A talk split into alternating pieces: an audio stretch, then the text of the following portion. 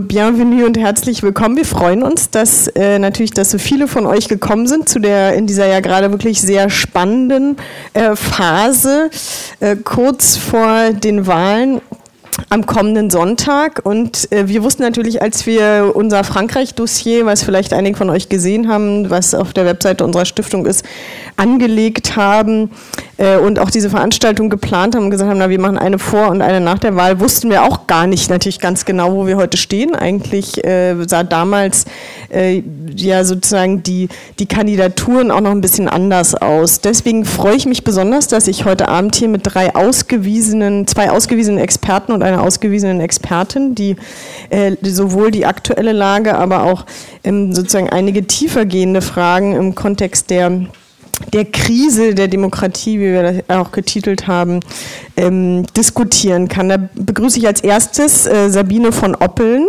Sabine von Oppeln hat mir gerade eben gesagt, was ich vorher auch nicht wusste, dass ich nicht mehr sagen darf, dass sie akademische Oberrätin und Programmverantwortliche für Deutsch, für alles, was mit Deutschland und Frankreich zu tun hat, am Otto-Suhr-Institut an der Freien Universität Berlin ist, weil sie am 31.03. In, in den wohlverdienten Ruhestand eingetreten ist. Was ich aber sagen kann, weil ich selber vom Otto-Suhr-Institut komme, dass die Generationen, und da kann man sie ja zu diesem Anlass auch nochmal richtig ehren, von Politologen Politologen, deutschen Politologinnen zu deutsch-französischen Politologen gemacht hat. Viele, viele.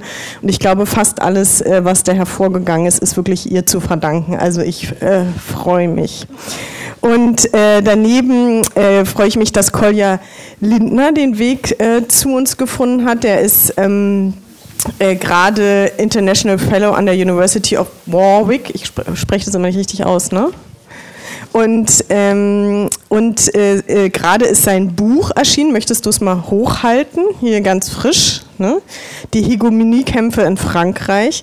Äh, und äh, Kolja hat auch zu uns, auf unserem Frankreich-Dossier ähm, den Artikel The Great Moving Right Show ähm, beigesteuert, worüber wir uns gefreut haben. Und äh, wir werden, er wird äh, eben mit uns auch über die Krise der Demokratie äh, diskutieren und auch ein bisschen die historischen Verbindungslinien ähm, ähm, aufmachen. Neben mir ist Julien, gern gesehener Gast, äh, bei uns immer in äh, Frankreich Fragen. Julien, du hast gleich drei Beiträge, glaube ich, jetzt zu unserem Frankreich-Dossier geliefert, darunter zwei Audios und ähm, hast außerdem den äh, wichtigen Text zur, zu der Frage, wer oder was ist eigentlich die Linke äh, in Frankreich geliefert. Das alles hat sich, seit du den Text geschrieben hast, obwohl es erst vier Wochen her ist, schon wieder ein bisschen verändert.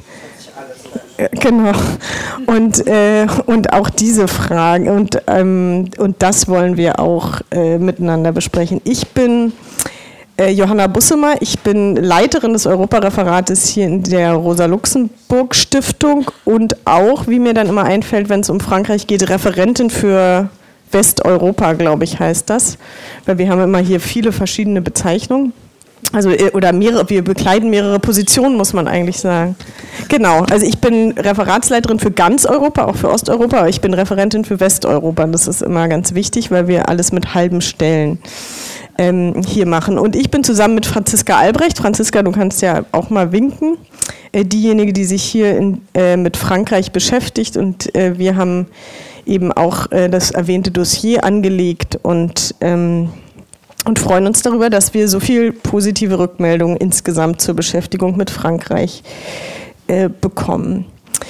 Gut, also wir haben ja eben schon gesagt, ne, wir ist, alles befindet sich in ständiger Veränderung. Ich habe in meinen eigenen Texten im Dossier auch immer noch gesagt, ja, und jetzt gibt es irgendwie äh, das große Rennen zwischen Le Pen und Macron. Und wie äh, sieht das eigentlich aus? Inzwischen haben wir wieder vier Kandidaten sozusagen, die, äh, die ähm, um den Einzug ins ähm, äh, sozusagen in die Stichwahl äh, jetzt gerade ringen und jeden Tag verändert sich das ein ganz kleines bisschen. Ne? Ich habe äh, vorhin auch schon erzählt, ich selber bin gestern aus Montpellier zurückgekommen, da war große Aufregung, weil Mélenchon jetzt im Hologramm in allen möglichen Städten auftritt. Also sind auch nochmal ganz andere äh, Dinge jetzt. Ähm, passiert. Und deswegen würde ich jetzt gerne von jedem von euch ein ganz kurzes zum Auftakt unserer Diskussion, eine ganz kurze Idee davon äh, haben, was ihr glaubt gerade. Und wir können, glaube ich, alle nicht richtig tippen, aber Was wird das Szenario am Sonntag vielleicht sein? Könnt ihr es einschätzen? Können wir es gar nicht einschätzen? Sind wir nach Brexit und Trump an den Punkt gelangt, wo wir sagen, wir trauen uns lieber gar nicht mehr?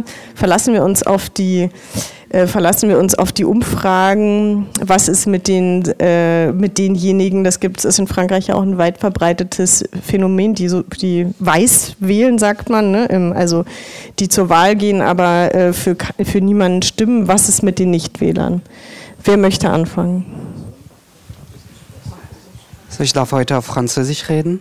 Ähm En fait, tout est possible. Euh, ce matin, il y a eu encore un nouveau sondage qui est sorti et les quatre que sont Marine Le Pen, Emmanuel Macron, Mélenchon euh, et Fillon euh, sont coude à coude autour de 20% à peu près. Mais le chiffre peut-être le plus impressionnant, c'est que sur les personnes qui sont sûres d'aller voter, il y en a encore 28% qui n'ont pas fait leur choix.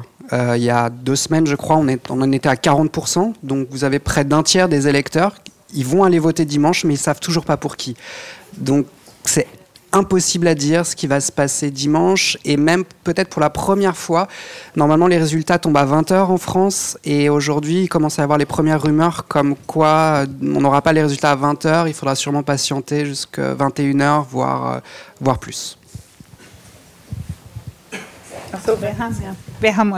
Vielen Dank auch noch für die nette, Begrüßung? Ich freue mich sehr. Ich freue mich auch, dass so viele hier sind. Das zeigt ja, dass sich die Deutschen auch doch für Frankreich interessieren. Und Frankreich ist sehr spannend. Ich muss mich dem anschließen. Also, tout est possible. Ich denke auch, dass es ein sehr spannender Wahlabend wird, wenn man jetzt so den Umfragen folgt und der Geschichte, also den Umfragen nicht nur jetzt den allerneuesten, sondern denen auch, die vorangegangen sind könnte man vielleicht denken, dass vielleicht dann ähm, die entscheidende Frage ist ja an dem Sonntag, äh, wer profiliert sich für die Stichwahl, die ja dann am 7. Mai stattfindet. Das ist also äh, ja das Besondere dieses französischen Wahlsystems. Und äh, man kann sich schon vorstellen, dass äh, Herr Macron und Marine Le Pen möglicherweise sich für die Stichwahl äh, profilieren. Ob es ähm, dem Herrn Mélenchon, Jean-Luc Mélenchon gelingen wird, Marine Le Pen zu schlagen oder ob wir am Ende eine Situation haben, Mélenchon ähm, kontra Le Pen, das glaube ich eher nicht. Also mein Tipp wäre schon, dass sich für die Stichwahl doch die beiden äh, profilieren, also Macron äh, Le Pen.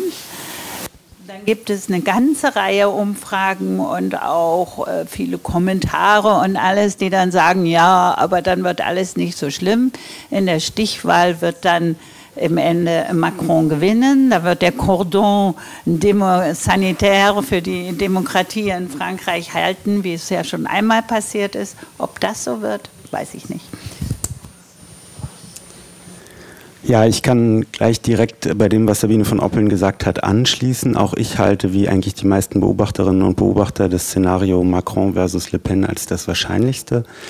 Äh, das Interessante aber dabei ist doch viel mehr, äh, wie das in den Medien wahrgenommen wird. Also wir haben auf der einen Seite Marine Le Pen sozusagen, ja, nach Brexit quasi die zweite große Gefahr für die EU. Also was passiert, wenn Marine Le Pen gewählt würde? wäre das das Ende der EU. Ein weiteres Kernland sozusagen äh, äh, tritt aus diesem Staatenverbund aus. Also sozusagen die, das Szenario, was da in der deutschen Presse so kursiert, ist wirklich ein katastrophisches. Und auf der anderen Seite, und das ist sozusagen eine total interessante Wendung, der Retter der Demokratie, Emmanuel Macron, äh, der sozusagen das Bollwerk gegen den Rechtsextremismus ist äh, und die Demokratie äh, durch einen Cordon sanitaire bewahren wird. Ähm, die meisten von Ihnen kennen wahrscheinlich äh, Didier Eribon, Didier Eribon, der dieses in Deutschland viel diskutierte Buch äh, Rückkehr nach Reims geschrieben hat. Didier Eribon hat gestern einen sehr interessanten Gastbeitrag in der für ihn sicher eher ungewöhnlichen Publikationsmedium, nämlich der Frankfurter Allgemeinen Zeitung, äh, geschrieben, wo er diese Konstellation sozusagen nochmal äh, in ihrer Absurdität äh, unterstrichen hat. Äh, weil nämlich so Eribon ähm, Macron sozusagen ganz exponierter Vertreter einer total entpolitisierenden neoliberalen Politik unter François Hollande gewesen ist. Er gehört genau zu dieser politischen Klasse in Frankreich, die versucht, alle Fragen zu entpolitisieren, nur noch Notwendigkeiten durchzusetzen, Reformen, die von den Menschen geschluckt werden müssen. Und insofern hat Eribon gesagt, eigentlich ist dieser Mensch überhaupt gar kein Vertreter der Demokratie. Es sei geradezu absurd, ihn als Vertreter äh, einer sozusagen fortschrittlichen Gesellschaft äh, gegen Marine Le Pen äh, ähm, aufzufassen. Und äh, ich möchte ein kurzes Zitat von ihm vorlesen, weil ich sehr eindrücklich fand, wie er diese Konstellation zugespitzt hat. Er sagt nämlich, in diesem Sinne sind Macron und Le Pen miteinander solidarisch. Sie führen eine Koexistenz, sie bilden die beiden Pole desselben Systems. Die Art der Politik, wie Macron sie gerade karikaturistisch verkörpert, bringt dem Front National nach oben. Heute appelliert man an uns, Macron zu wählen, um damit ein Phänomen einzudämmen, für das Leute wie er doch maßgeblich verantwortlich sind. Wenn Macron im Mai zum Präsident gewählt wird, dann bekommt Le Pen beim ersten Wahlkampf in fünf Jahren wahrscheinlich 40 Prozent. Dynamisch gesehen gewählt man also mit Macron schon heute Le Pen. Gut, danke. Herr Kolja, du hast ja auch, also da gleich schon eine Überleitung geschaffen, indem du gesagt hast, wie wird das eigentlich wahrgenommen und das, was Didier Ribon, der übrigens auch vor kurzem bei uns zu Gast war und wir wirklich ganz spannende Diskussionen äh, hier äh, mit ihm geführt haben, äh, beschreibt, ist ja dieses ne, es, es ist gerade eine Situation, in der äh, jetzt wieder notgedrungen geguckt wird, sozusagen, was ist das kleinere Übel? Und es geht wiederum darum, den Front National vielleicht zu verhindern, indem man äh, sich sozusagen dann hinter irgendeinen der anderen äh, Kandidaten stellt. Gleichzeitig ist das eben Ausdruck sozusagen eigentlich einer sehr verzweifelten Situation. Die beiden großen Parteien ne, sind äh, sozusagen, werden nicht, äh, die Kandidaten äh, sozusagen werden nicht mehr als Favoriten gehandelt. Das heißt auch, wir werden werden ähm, es wahrscheinlich mit einer ganz komplizierten Situation zu tun haben, wenn im Juni Parlamentswahlen sind, egal bei welchem Ausgang. Das ist, glaube ich, äh, auch eine unterschätzte Frage im Moment noch. Aber äh, wo kommt diese, diese Krise äh, der französischen Demokratie her, dass es jetzt zwar einen starken und heiß gefühlten Wahlkampf gibt, der aber eben doch auch ein Heißluftballon ist? Also ich denke, man muss zwei sehr grundsätzliche langfristige Tendenzen ähm, in Rechnung stellen, wenn man verstehen will, was da derzeit in diesem Wahlkampf passiert und womit diese Wahlen sozusagen in Verbindung stehen. Das eine, und das habe ich auch versucht in dem Text, äh, in dem ähm, Rosa Luxemburg Online-Dossier deutlich zu machen, ist das, was in Frankreich gemeinhin die Krise der politischen Repräsentation genannt wird. Ähm, das wäre der erste Punkt. Ich mache das ganz französisch. Zwei Punkte und jeweils zwei Unterpunkte. Ähm, das, der zweite Punkt ist äh, die Krise der Linken. Ähm, da, dazu werde ich dann im, im Nachgang was sagen. Aber zunächst mal, was bedeutet Krise der politischen Repräsentation? Man muss sich klar machen, dass das aktuelle politische System in Frankreich 1958 aus der Taufe gehoben wurde, in einer Situation, die eigentlich einem Putsch geglichen hat. Also es haben mehrere im Kontext des Kolonialkrieges in Algerien, mehrere Teile des Militärs äh, sind sehr aufrührig geworden und haben in Korsika und in Algerien geputscht bzw. eine Gegenregierung eingesetzt. Und in dieser Situation ist von verschiedenen ähm, gesellschaftlichen Kräften de Gaulle sozusagen als der Mann der Stunde profiliert worden, der dann äh, diese Verfassung mit seiner Entourage geschrieben hat, die heute das politische System bildet. Und dieses System ist sehr stark einerseits durch die Fokussierung auf den Präsidenten charakterisiert, andererseits aber auch sehr, sehr stark, und das hängt damit zusammen, durch das, was in Frankreich rationalisierter Parlamentarismus genannt wird. Das heißt, das Parlament kann in, durch verschiedene, ähm, ähm, durch verschiedene äh, Vorgänge durch den Präsidenten gegängelt werden. Äh, er, kann, er kann die Regierung sehr stark an die Kandare nehmen und so weiter. Ähm, das heißt, diese ganze, dieses ganze politische System ist ein autoritäres Effektivitätsmodell, was versucht, eine gewisse gesellschaftliche Modernisierung in einer Krise umzusetzen dem aber grundsätzlich äh, Widerspruch und demokratische Aushandlung als systemfremd gelten. Ich, das darf man nicht vergessen. Ähm, insofern ist dieser äh, koloniale und autoritäre Kontext, in dem dieses System entstanden ist, ganz entscheidend, um es ähm, zu begreifen. Die Krise der politischen Repräsentation hat dann äh, zwei äh, Komponenten, so zumindest wird das gemeinhin in Frankreich diskutiert. Einerseits eben die Monopolisierung politischer Repräsentation durch dieses Modell äh, paternalistischer politischer Delegation. Ähm, ein, ein äh, Symptom für die ja, mangelnde Legitimität, die dieses, diese Form der Delegation politischer Entscheidungen besitzt, ist des, der große Zuspruch, den die Platzbesetzerbewegung Nuit debout letztes Jahr durchaus weit über äh, die klassischen linksalternativen Kreise hinaus äh, ähm, äh, gew gewonnen hat, ähm, weil Nuit debout nämlich ganz explizit diese Krise der politischen Repräsentation thematisiert hat. Das wäre die erste Ebene der Krise der politischen Repräsentation. Die zweite Ebene ist, und die ist in Frankreich in den letzten Jahren, in den letzten zwei Jahrzehnten, sagen wir mal, sehr, sehr kontrovers diskutiert worden. Und zwar, in welchem Verhältnis steht eigentlich die soziale Identität derer, die uns repräsentieren und die soziale Identität derer, die wählen. Also, ähm, was macht es mit einer Nationalversammlung, die zu 97 Prozent von weißen, wohlhabenden, ins Alter gekommenen Männern ähm, äh, besetzt ist. Das ist in Frankreich in den 90er Jahren sehr intensiv diskutiert worden, weil es nämlich einen Gesetzesvorstoß, einen feministischen Gesetzesvorstoß gegeben hat, eine Paritätsregelung einzuführen, die versucht, diese Lücke äh, tatsächlich zu schließen. Ähm, und diese äh, Regelung ist tatsächlich äh, 99 in ein Gesetz, nach einer sehr, sehr langen, intensiven Debatte über das Modell politischer Repräsentation, die Republik und so weiter. Sie alle werden wissen, dass solche Diskussionen in Frankreich oft sehr hochgehängt werden.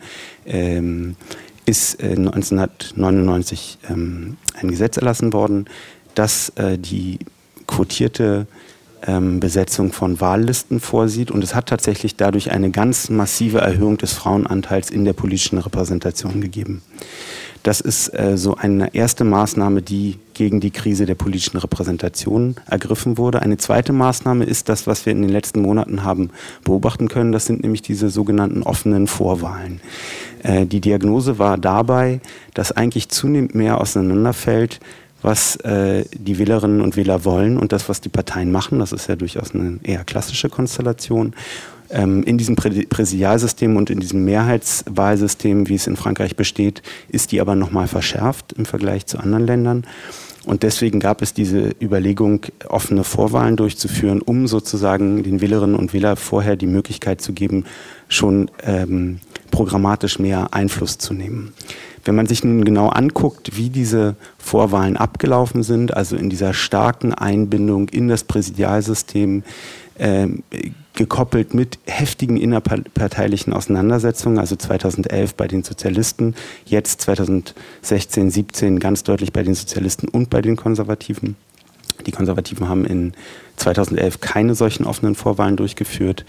Ähm, sieht man eigentlich, dass der sozusagen reale Demokratisierungseffekt, der von solchen offenen Vorwahlen ausgeht, gering bzw. nichtig ist, wenn man ihn zumindest vergleicht mit dieser anderen Maßnahme der Paritätsregelung, die ich vorhin angesprochen habe.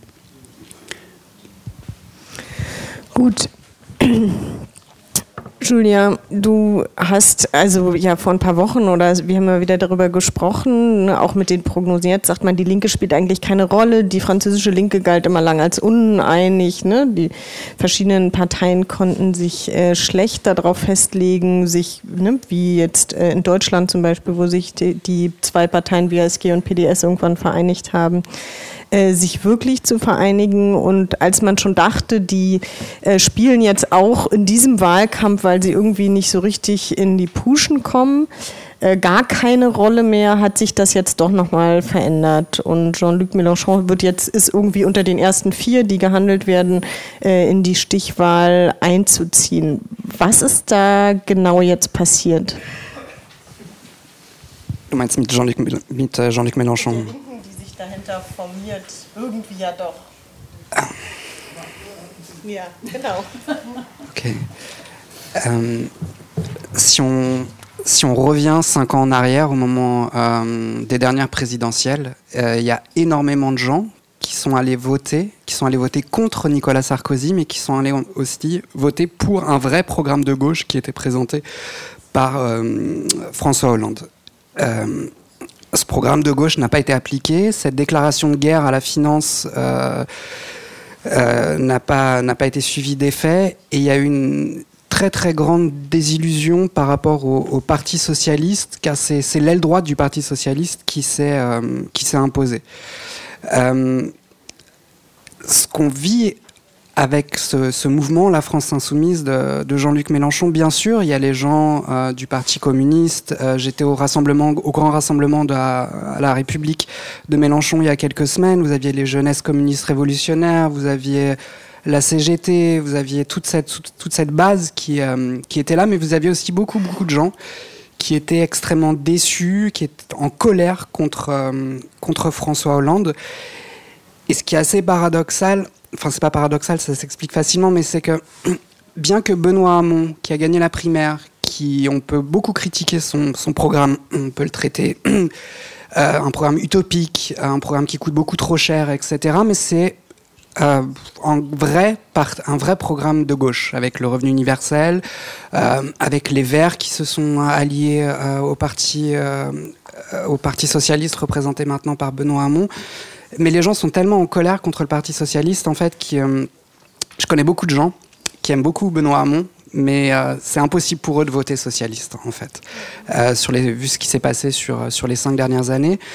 Euh, voilà, en très gros. Et il faut aussi parler tout simplement de la personne de Jean-Luc Mélenchon, qui est une personne qui, euh, fascine. Euh, il y a ce mot tribun qui revient très souvent, mais on n'est pas obligé d'être d'accord avec. Mais c'est un bon orateur, c'est quelqu'un qui a de l'humour, c'est quelqu'un qui a du charisme. il y en a plus beaucoup dans la politique française, des gens comme ça. Et ce que tu disais tout à l'heure, c'est que le système de la Ve République, qui est un système certes anachronique, mais qui est encore en place, fait que quelque part, on vote pour un homme providentiel, même si euh, depuis, on va dire, depuis l'élection de Sarkozy, euh, les gens de plus en plus de gens n'y croient plus. Euh, mais on a toujours l'impression qu'on va voter pour quelqu'un qui va tout révolutionner, qui va nous sauver, qui va changer. Et quelque part, voter Mélenchon, je, pourquoi pas, puisque dans son programme, il dit qu'il va rester que quelques mois à la présidence, et puis après, il va y avoir une constituante, et puis il, va y avoir la sixième République. Donc on peut, voter Mélenchon en se disant que de toute façon, dans trois mois, il sera plus là. Euh, et des gens qui tiennent, qui tiennent, qui tiennent ce, discours.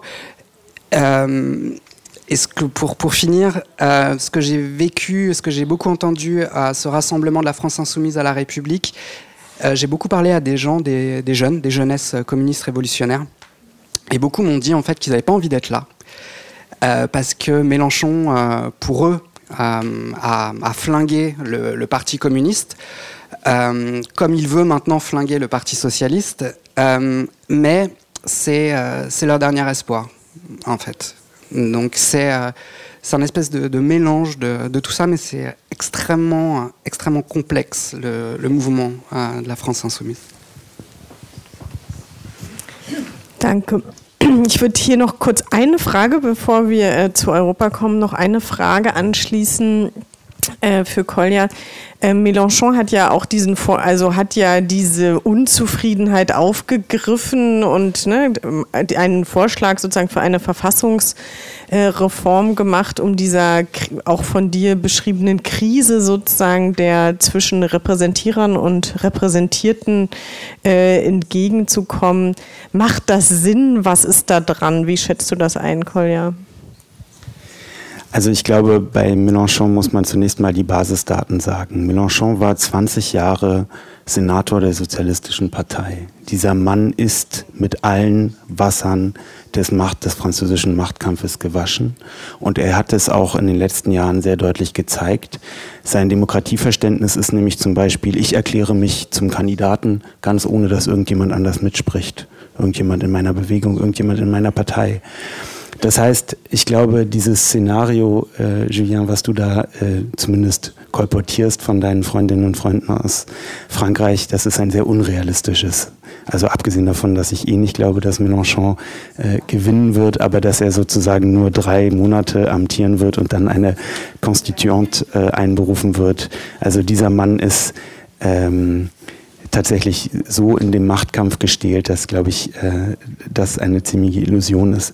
Nichtsdestotrotz gibt es, und das muss man vielleicht dann jetzt nicht nur an der Person Mélenchon festmachen, sondern sozusagen an seiner Entourage, tatsächlich ähm, wie ich finde, durchaus politisch interessante Initiativen äh, rund um ihn herum, die eben diesen ja äh, großen Anachronismus diesen, dieses politischen Systems der Fünften Republik versuchen äh, anzugreifen, zu verändern äh, und so weiter. Und insofern denke ich, sollte man das durchaus mit äh, Distanz, mit kritischer Distanz, aber vielleicht auch mit einem gewissen Wohlwollen äh, verfolgen.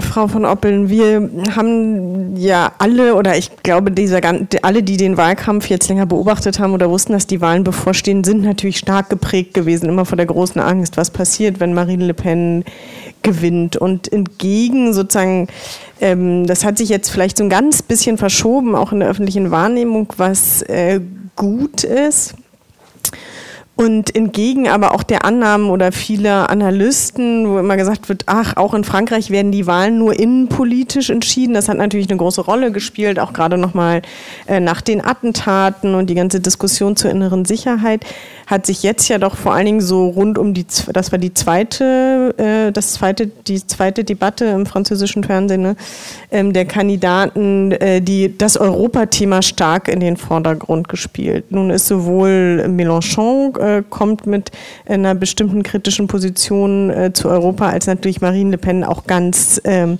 massiv. Und äh, die Mitte generiert sich dagegen als äh, sozusagen unvoreingenommen proeuropäisch. Wie bewerten Sie das gerade? Was glauben Sie, was da passiert, auch in Frankreich, im Blick, im Blick der Franzosen auf Europa? Ja, vielleicht, ich würde gerne noch zu den beiden Fragen vorher doch auch noch was sagen.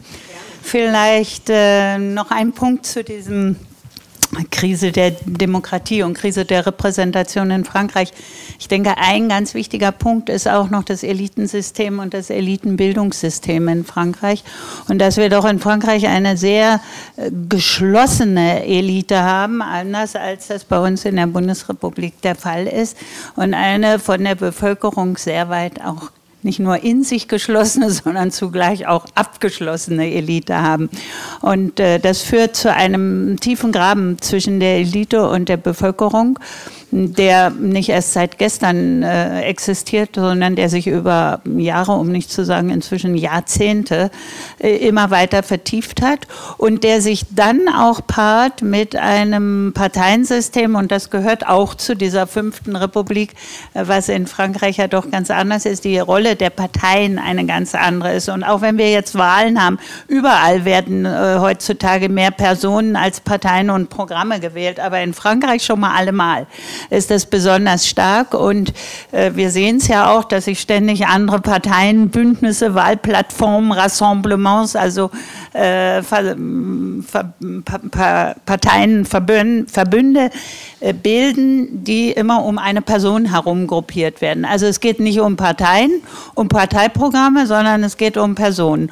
Und die stehen im Mittelpunkt. Zugleich sind sie aber sehr kritisiert. Und ich meine, dieser Wahlkampf, der zeigt diese Krise auch besonders. Und alle Personen, die da zur Wahl stehen, sind skandalumwittert oder von Skandalen umgeben, äh, was natürlich auch das Vertrauen in diese äh, Eliten und auch in die, Kandidaten äh, nicht sehr stärkt, was äußerst problematisch ist, wenn es darum geht, doch Personen im Ende zu bilden. Das ist vielleicht ein Punkt dazu und zu Herrn Mélenchon. Wir reden ja immer sehr viel von Protestparteien. Ich wurde neulich mal in einem anderen Zusammenhang gefragt, ob denn der Front National immer noch Protestpartei ist oder ob er inzwischen eine stabile Partei ist. Ich denke, der Front National hat sich inzwischen sehr etabliert in Frankreich. Äh, und äh, Herr Mélenchon ist vielleicht der Neue, der die Protestwähler um sich herum versammelt. Das wäre ein Aspekt, den man vielleicht auch noch diskutieren könnte. Äh, nun zum Thema Europa. Europa ist in, also Europa, die Europäische Union und die Einbindung in die Europäische Union ist mindestens seit den 80er Jahren in Frankreich ein Thema der politischen Auseinandersetzung. Ganz anders als in der Bundesrepublik, in Deutschland, wo wir ja über Jahrzehnte den europapolitischen Konsens aller Parteien hatten, ist in Frankreich ähm, Europa von Anfang an ein, ein gewisser Streitpunkt gewesen also schon in der frühen Geschichte, die lasse ich aber jetzt mal außen vor, aber besonders dann, seitdem sich ähm, Präsident Mitterrand äh, dazu entschlossen hatte, nun doch das keynesianistische Politikmodell zu verlassen, sich auch zum Monetarismus zu bekennen und sich dann gemeinsam mit Kohl für den, für den Binnenmarkt einzusetzen. Und dann Binnenmarkt, ähm, Europäische Währungsunion, Maastrichter Vertrag, gab es schon eine Riesenauseinandersetzung in Frankreich. Äh, nicht nur zwischen den Parteien, sondern auch in den Parteien. Da haben die Sozialisten angefangen, sich zu zerfleischen. Die einen waren für den Maastrichter Vertrag, die anderen waren gegen den Maastrichter Vertrag, bis hin zur Ablehnung des Verfassungsvertrages äh, im Jahr 2005, was eine große Krise in der Europäischen Union ausgelöst hat, nach der wir die weiteren Jahr, Jahre erstmal über die institutionelle Reform der EU diskutieren mussten. Äh, ohne jetzt die ganzen Details erzählen zu wollen, aber man muss sagen, Europa war immer in der französischen Gesellschaft und in der französischen Politik ein Thema der Spaltung, vornehm gesagt ein Thema der Distinction, der Distension und ähm, konnte auch prima von den Parteien, die sich gerne zanken und profilieren wollten, genutzt werden, um zu sagen, oh, wir sind dafür, wir sind dagegen.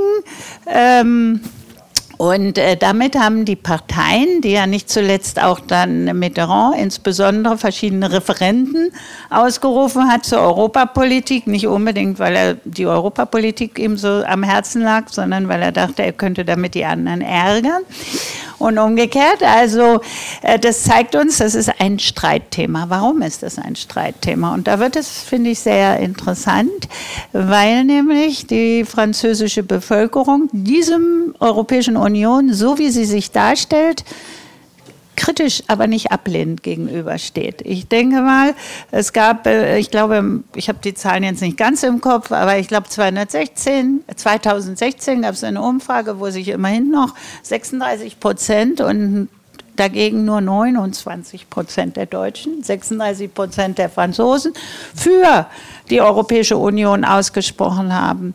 Oder auch beim Maastrichter Vertrag wurde der kritisiert, da wurde aber nicht gegen das Projekt Europäische Union gestimmt, sondern es wurde gegen das Politikmodell, gegen die europäische Politik gestimmt. Und was die Franzosen sehr stark oder sehr kritisch sehen oder viele Franzosen sehr kritisch sehen, ist das, was man das neoliberale Politikmodell nennt, was seit dem Binnenmarkt über die Währungsunion in Europa vorangetrieben wird. Das heißt, die Franzosen erhoffen sich eigentlich ein gar nicht, die sind nicht gegen Europa, sie sind teilweise sogar für ein tiefergreifendes Europa, aber für ein sozialeres Europa mit einer anderen Wachstumspolitik. Denn es ist für die französische Seele immer noch schmerzhaft, dass dieses keynesianistische, staatsinterventionistische Politikmodell ähm, verlassen wurde zugunsten eines monetaristischen Politikmodells.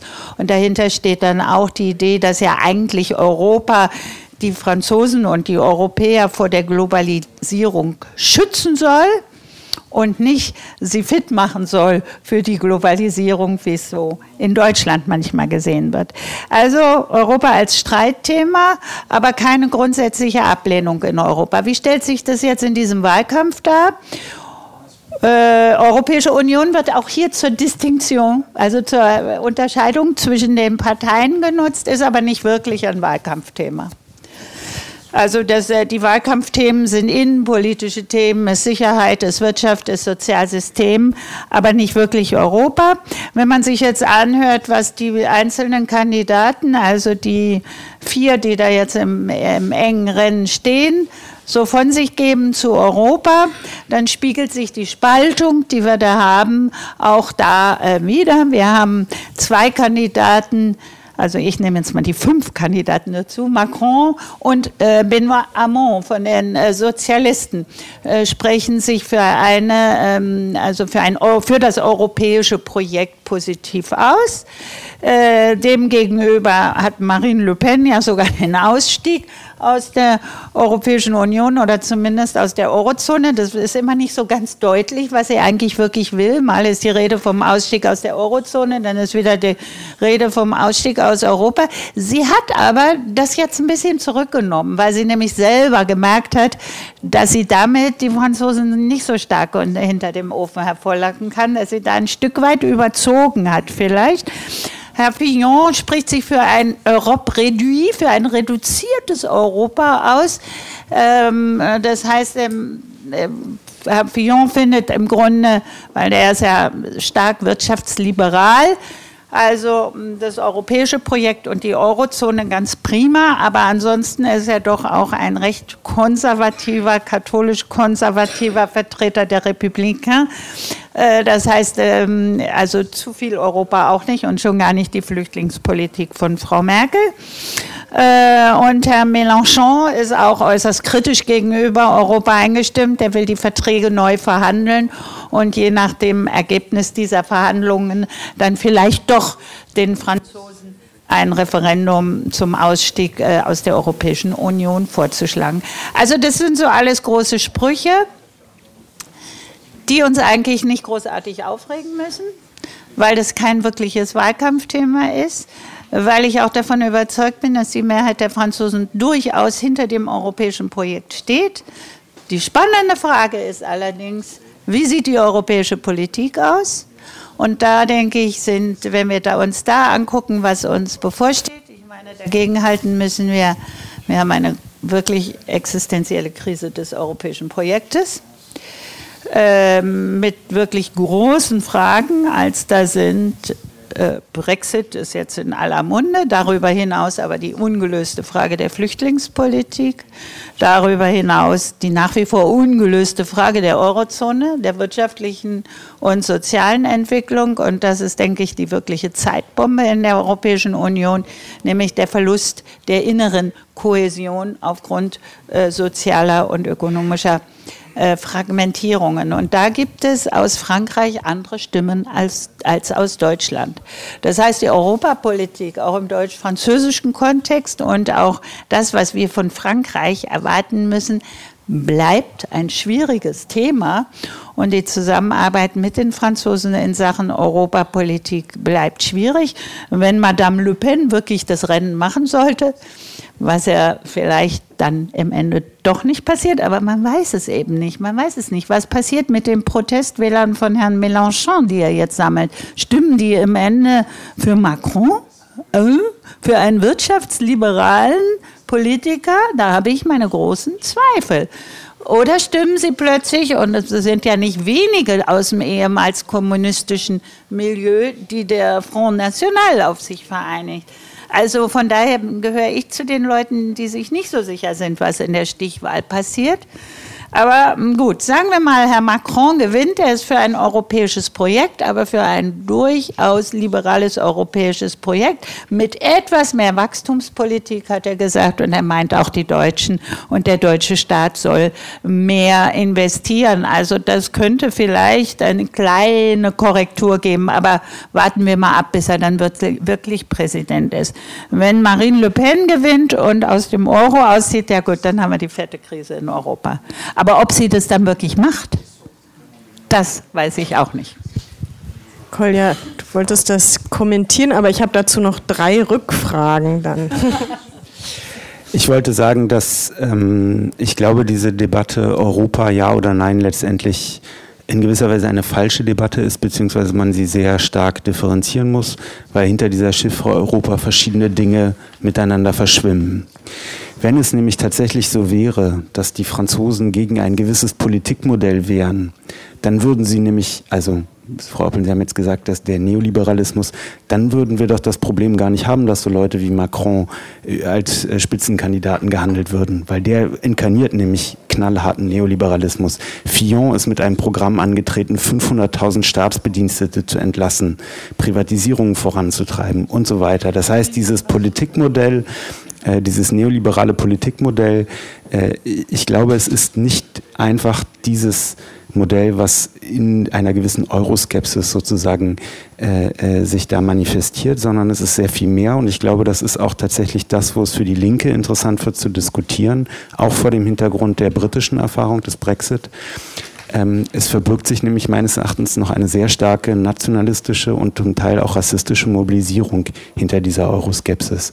Und all die Kandidaten, die sozusagen euroskeptisch sind, Mélenchon beispielsweise, haben auch dieses Problem, dass sie sich immer wieder auf die souveräne Nation Frankreich beziehen. Der Souveränismus ist in Frankreich eine ganz lange politische Tradition äh, und ich muss ganz ehrlich sagen, aus linker Perspektive bekomme ich da an ganz vielen Punkten auch wirklich ganz schöne Bauchkrämpfe, weil das ist La Grande Nation, La Grande Nation, die die Kolonialverbrechen begangen hat, die heute noch eine neokoloniale Politik in Afrika äh, mit äh, äh, militärischen und ökonomischen Komponenten, äh, die wirklich sehr massive Auswirkungen hat, betreibt und so weiter. Das heißt sozusagen dieses dieses äh, sich zurückbesinnen auf die Nation, eine souveräne äh, äh, Macht stark zu machen gegen Europa, hat definitiv noch andere Züge als nur die Ablehnung des Neoliberalismus.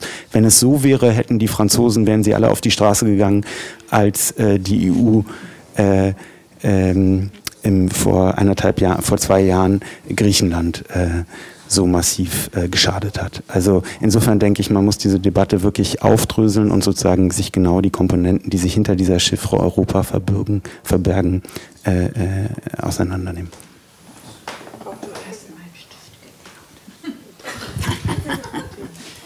Ich musste erstmal meinen Stift holen.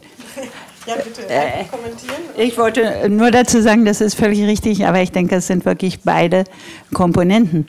Äh, es ist einmal äh, ein, wenn wir in der Politikwissenschaft sprechen wir von Cleavages, von Konfliktlinien. Und eine der großen Konfliktlinien, die wir heute und nicht nur in Frankreich, auch in vielen anderen äh, europäischen Gesellschaften haben, ist die Konflikt. Die einen wollen eher rückwärts gewandt eine geschlossene Gesellschaft. Die sind gegen Einwanderer, die sind gegen Migration, die sind gegen die Globalisierung. Die anderen äh, wollen eine offene Gesellschaft, die sind offen äh, für äh, Zuwanderung und so weiter. Und die sind auch äh, relativ offen gegenüber der Globalisierung. Die einen können sich da auch bewegen, weil sie den höheren Schichten und den äh, entsprechenden Bildungskreisen angewöhnen. Die anderen sind die, die man die Modernisierungsverlierer nennt, die von dieser ganzen Geschichte auch nicht so profitieren. Und in diesem Cleavage ist natürlich dann ähm, diejenigen, die für die geschlossene Gesellschaft sind, die neigen dann dazu, die Nation, Frankreich zuerst, äh, Niederlande zuerst, Italien zuerst, alle zuerst. Ähm, oder genauso auch in den USA können wir das genauso beobachten. Aber diese Strömung paart sich auch äh, mit, äh, ich würde doch das sagen, und in Frankreich stärker äh, verankerten Kritik an dem neoliberalen Politikmodell. Eine, eine Auseinandersetzung, die wir in Frankreich seit Mitte der 80er Jahre haben. Und äh, wenn dann Herr Macron und Herr Fillon äh, durchaus, da, da, stimme ich dir vollkommen zu, absolut neoliberale äh, Politikprogramme ähm, äh, vorschlagen, aber gerade da liegt ja das Problem. Da liegt gerade de, die Gefahr des Erfolges von anderen äh, politischen Kräften, dass ich nämlich meine Zweifel habe. Ich meine, es gibt äh, eine große Zahl von Franzosen, die jetzt Herrn Macron folgen, weil er einen großen Wandel und weil er auch eins vorschlägt, nämlich die ganze französische Politik war nicht nur von dem von dir beschriebenen politischen System geprägt, sondern auch geprägt über ja, weit in die Geschichte hineinreichenden äh, Lagerkampf zwischen rechts und links. Und dieser Lagerkampf äh, ja immer auch ein Stück weit die französische Politik blockiert hat und auch lagerübergreifende Koalitionsbildungen oder überhaupt das System verbietet eigentlich Koalitionen in dieser Form, äh, verhindert. Und aber genau diese Lager brechen jetzt auf beziehungsweise brechen zusammen. Das linke Lager implodiert oder explodiert und das äh, rechte Lager ebenso. Und in der, dazwischen kommen jetzt andere Kräfte und dazwischen hat der Macron gesagt und das ist das, weshalb er Erfolg hat. Ich mache jetzt, ich äh, erhebe mich über die Lager, ich mache eine neue Bewegung en marche und äh, bringe neue Kräfte zusammen und ich mache ein ganz, ich mache die Erneuerung. Die Erneuerung der Politik in Frankreich jenseits der Lager. Ich nehme die, die äh, Programmpunkte von der Linken auf, Programmpunkte von der Rechten auf, was ihm andererseits auch den Vorwurf des sowohl als auch einbringt und dass er eben kein präzises Programm hat. Und unter der Hand hat er dann das neoliberale Programm. Aber sein Erfolg beruht nicht unbedingt auf diesem, äh, dass er sagt, dass er 60 Milliarden oder was einsparen will und viele Leute aus dem öffentlichen Dienst rausschmeißen will und soziale Kürzungen einführen will. Äh, darauf beruht, glaube ich, nicht sein Erfolg. Sein Erfolg beruht darauf, dass er sagt, jenseits von rechts und links, ich bin was Neues. Und ähm, nachdem die französische Bevölkerung sowohl von rechts als auch von links bitter enttäuscht wurde, denkt sie, dann wählen wir doch lieber was Neues. Das vielleicht noch mal dazu. Ähm, Très très vite, quand tu dis euh, le clivage droite-gauche s'efface et euh, Macron en profite, c'est même pas que le clivage s'efface, c'est qu'il y a plus de gauche et plus de droite voilà. euh, en France. Vous avez un parti socialiste où il y a une primaire. Celui qui a gagné la primaire, qui représente l'aile gauche euh, de, de, ce parti, euh, se fait à longueur de journée se prend des coups de couteau dans le dos euh, de la part de ses anciens camarades qui partent notamment vers, euh, euh, Emmanuel Macron. Euh, Manuel Valls, qui participe à la primaire, qui représente l'aile droite de ce parti, déclaration sur l'honneur, si je perds, je soutiendrai le vainqueur de la primaire. il y a quelques semaines, il dit, bah ben non, finalement, je vais soutenir Macron. Trois jours après, il dit, je pourrais m'imaginer participer à un gouvernement de François Fillon. En tant que Français, il n'y a absolument plus aucun repère. Les républicains, anciennement UMP, euh, c'est la même chose. Où est-ce que est la droite euh, gaulienne euh, sociale? Elle, elle n'existe plus. François Fillon est prêt, s'est dit prêt à gouverner avec sens commun. Je ne sais pas si sens commun ça vous parle. C'est une émanation de la manif pour tous. ces millions de gens qui se sont engagés contre le, le, mariage homosexuel, qui est en train de noyauter le parti républicain des républicains, pardon. Donc, quand vous adhérez aujourd'hui à Sens commun, donc qui est euh, anti-mariage gay, euh, anti-adoption euh, pour les, les couples homosexuels, qui le dit pas très fort, mais qui est aussi anti-avortement, quand vous adhérez à Sens commun, vous adhérez automatiquement aux républicains. Et l'argent que vous versez à Sens commun en, tant qu'adhérent, il y en a 50% qui, partent aux républicains. Il y a même des gens de Sens commun qui, qui tiennent des discours lors des meetings de, de François Fillon. Donc comment voulez-vous qu'un quelqu'un comme Alain Juppé, comme des, vrais, gaullistes, d'une, un gaullisme social s'y retrouve Et c'est juste pour préciser ça, c'est que quand Macron arrive et dit euh, ni droite ni gauche, et même si ces discours, il n'y a rien, c'est du vent. Euh, j'ai eu la chance d'aller euh, ici à Berlin au comité d'En Marche euh, de Berlin. Donc je suis resté deux heures, je suis sorti de là en me disant... et après, il n'y a, a, aucun truc concret à part Macron est charismatique. Macron est le nouvel, est l'Obama français, j'ai entendu, donc c'est un peu, c'est un peu compliqué pour ensuite aller voter pour Emmanuel Macron. Euh, et c'est ça en fait, vous avez une explosion totale du système politique français de ces 20-30 dernières années. Euh, et ça va être très très compliqué d'aller voter dimanche. Danke. Bevor wir gleich äh, die, äh, die, die, Möglichkeit ins Publikum geben, Fragen zu stellen und mitzudiskutieren, habe ich noch zwei Rückfragen. Das eine ist, mh, mit sozusagen all der Kritik und die kam ja jetzt ne, dann auch von vielen Seiten am, ne, an der deutschen Rolle in der EU, ne, am Leo, neoliberalen System, eine Kritik, die wir ja in der deutschen Linken durchaus auch teilen. Ne? Ähm, ist, glauben Sie, Frau von Oppeln, dass diese Zeit, also wenn man sich erinnert von vor äh, als die Griechen äh, das Referendum hatten, ist Merkel am nächsten Tag zu Hollande gefahren und sie haben sich vom Élysée-Palast zusammengezeigt und es hat sozusagen aus Deutschland diese Repräsentationsform Deutschland und Frankreich stehen zusammen in der Mitte Europas, was immer auch passieren mag an den Rändern ist die nicht eigentlich vielleicht mit allen Szenarien ein bisschen vorbei? Müssen wir das deutsch-französische Verhältnis neu austarieren oder müssen, glauben wir, dass es neu austariert werden wird oder austariert werden muss?